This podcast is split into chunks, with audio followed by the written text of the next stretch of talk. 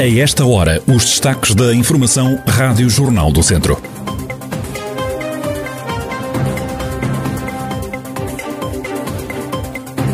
Risco de incêndio máximo em todo o distrito esta terça-feira. O governo emitiu uma nota oficial com um conjunto de proibições que vigoram até ao final do dia de amanhã. Mais detalhes já a seguir neste jornal.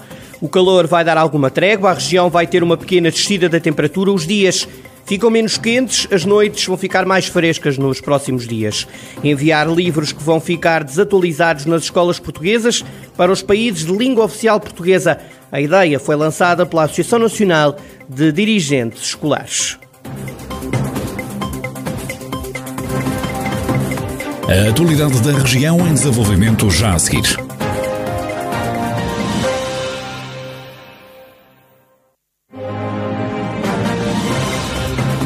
Noticiário Rádio Jornal do Centro, edição de Carlos Esteves. Todo o distrito de Viseu está esta terça-feira em risco máximo de incêndio. Os 24 conselhos estão pintados a vermelho. O risco é máximo e o Ministério da Administração Interna emitiu, entretanto, uma nota onde detalha várias proibições que vão estar em vigor até ao final do dia de amanhã, quarta-feira. É proibido o acesso, a circulação e a permanência nos espaços florestais que estão definidos nos planos municipais de defesa da floresta. É também proibido realizar queimas ou queimadas de sobrantes. Está também proibido realizar realizar trabalhos em espaços florestais em que tenha de se recorrer a maquinaria. Nas florestas está também impedido qualquer trabalho com recurso a motorroçadoras de lâminas ou de discos metálicos para evitar que se formem faíscas que podem ser fatais para que se ali inicie um fogo florestal. É também totalmente proibido o uso de fogo, de artifício ou de outros artefactos pirotécnicos. Como se percebe, as autoridades estão a lançar avisos sérios à população para que se evitem ao máximo ocorrências de fogos florestais. O comandante operacional distrital de Viseu, Miguel Ângelo David, pede cuidados máximos. Não estamos com as condições meteorológicas atuais em condições, até porque é proibido na utilização de destroçadores, de máquinas de corte e desvaste florestal, fazer trabalhos no interior da floresta, permanecer circular na floresta também é proibido e eh, temos verificado e têm-nos chegado relatos também ehm, de que vai havendo ainda pessoas que não estão sensibilizadas o bastante para evitarem esses trabalhos em dias como aqueles que estamos a viver no dia de hoje e no dia de amanhã. E isso era tudo evitável e, claro, os comportamentos negligentes com o uso do fogo que devem ser de todo evitados. A Autoridade Nacional de Emergência e Proteção Civil colocou quatro, aviso, quatro distritos sob aviso vermelho, um deles é o vizinho distrito da Guarda. As autoridades já estão no terreno com equipas prontas a atuar. O que nós temos é pré-posicionamentos de meios em diferentes zonas do distrito de Viseu, com equipas pré-formatadas, de forma a reduzir os timings de chegada e de movimentação para os diferentes teatros de operações. Simultaneamente também estão as equipas do ICNR, fruto da situação de estado de alerta especial laranja, também estão nas zonas, nos locais estratégicos, e todos os agentes de proteção civil têm concorrido, nomeadamente a GNR, também intensificando aquilo que são as suas ações, com o que foi determinado no âmbito do despacho da situação de alerta até o próximo dia eh, 17. Miguel Ângelo David, comandante operacional distrital de Viseu. Nos primeiros sete meses do ano, a GNR deteve duas pessoas por fogo posto, números mais baixos do que em igual período do ano passado. Ana Fernandes. A GNR de Viseu deteve apenas duas pessoas por fogo posto na região durante os primeiros sete meses deste ano. Números mais baixos que no último ano, já que entre janeiro a julho foram detidas nove pessoas pelo crime de incêndio florestal. Segundo dados facultados ao Jornal do Centro pela GNR, o número de multas também é menor. No último ano registaram-se 369 contraordenações. Este ano há apenas o registro de 87. Dessas 87 contraordenações por incumprimento, 38 foram no âmbito da gestão de combustível. Entre janeiro e julho do ano passado, 237 incumprimentos eram de gestão de combustível. Quanto a ações de sensibilização, até o dia 1 de agosto, a GNR fez 154 ações, menos 149. Numa nota enviada ao Jornal do Centro, a GNR de Viseu afirma que o atual contexto de pandemia veio condicionar as ações de sensibilização presenciais, tendo em conta o cumprimento das normas emanadas pela Direção-Geral da Saúde. Mesmo assim, a Guarda garante que tem procurado realizar ações de sensibilização, quer através das plataformas eletrónicas e dos meios de comunicação regionais, bem como o contacto pessoa a pessoa, sempre que as condições de segurança o permitam. A nível nacional, a GNR deteve 32 pessoas por fogo posto, uma média de 4 pessoas por mês. Tempo quente e seco na região de Viseu nos próximos dias. Ainda assim, vai haver uma pequena descida da temperatura e as noites vão ficar mais frescas, como detalha Maria João Frada, meteorologista do Instituto Português do Mar e da Atmosfera. Para os próximos dias, vamos continuar com o céu pouco nublado limpo. Uh, basicamente vai ser a semana, a semana toda. Uh, e vai haver uma descida gradual dos valores da temperatura.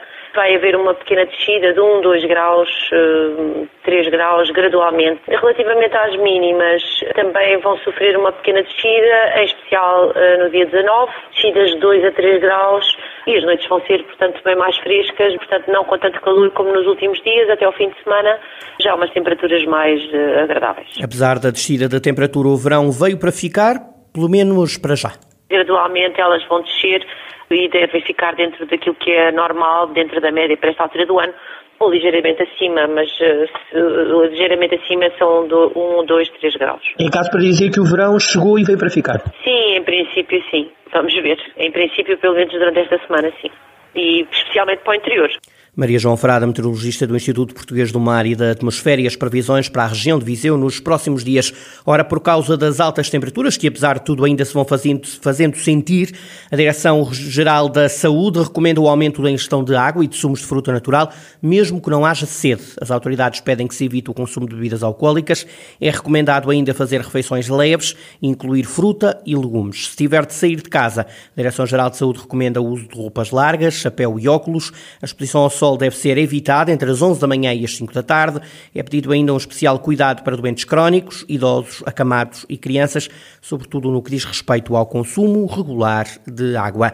Vários casos de Covid-19 foram detectados na região nos últimos dias. O Conselho de Viseu é o que tem mais casos positivos registados. Há agora 139 pessoas com teste positivo. São Pedro do Sul surge nesta lista com 15 novos infectados. Castro Daire tem mais 14 pessoas doentes. Fozela tem mais nove infecções. Há sete novos doentes em Santa Combadão.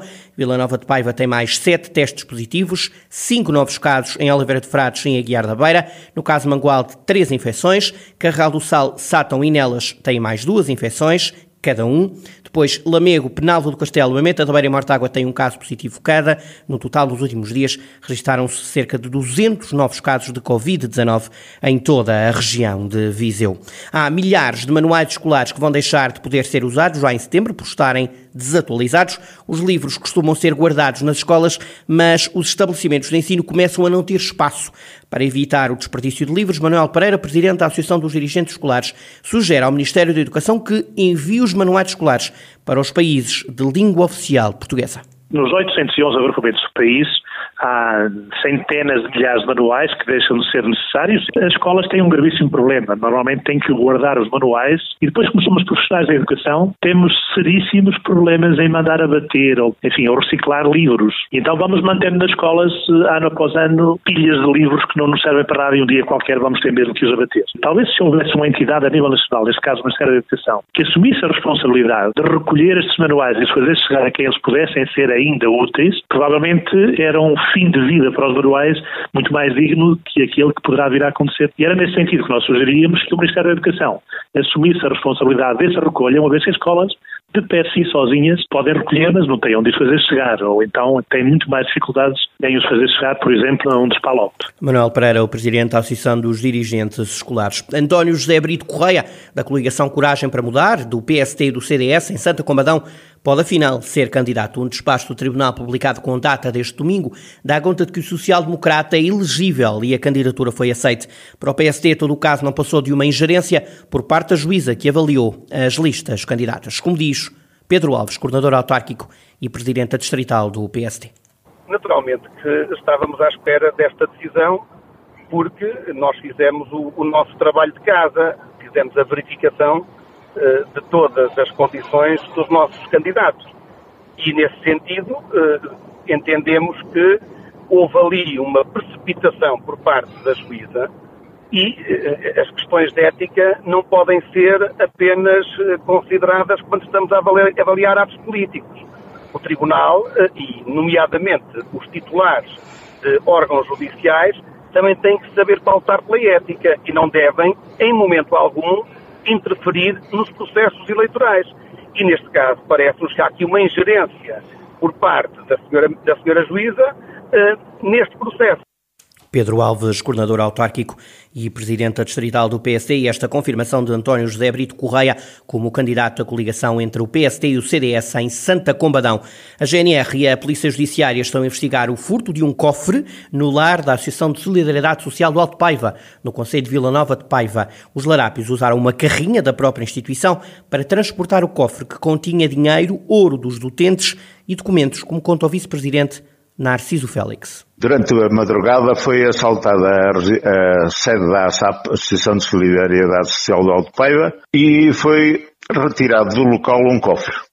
Um cofre que deve pesar para aí entre 150 a 200 quilos no mínimo. E foi, inclusivamente, foi transportado numa carrinha da ASAP, que estava lá e tinha lá uma, que costuma, onde costuma funcionar o apoio domiciliário, e tinha lá a ASAP. Aproveitaram-se dessa carrinha e carregaram nessa carrinha. Mais tarde a carrinha e o cofre já arrombado foram encontrados aqui numa zona de mato, ali numa estrada que vai de Fragos em direção a Viseu. Segundo o vice-presidente, o valor do roubo ainda não foi apurado. As autoridades ainda estão a investigar os possíveis suspeitos.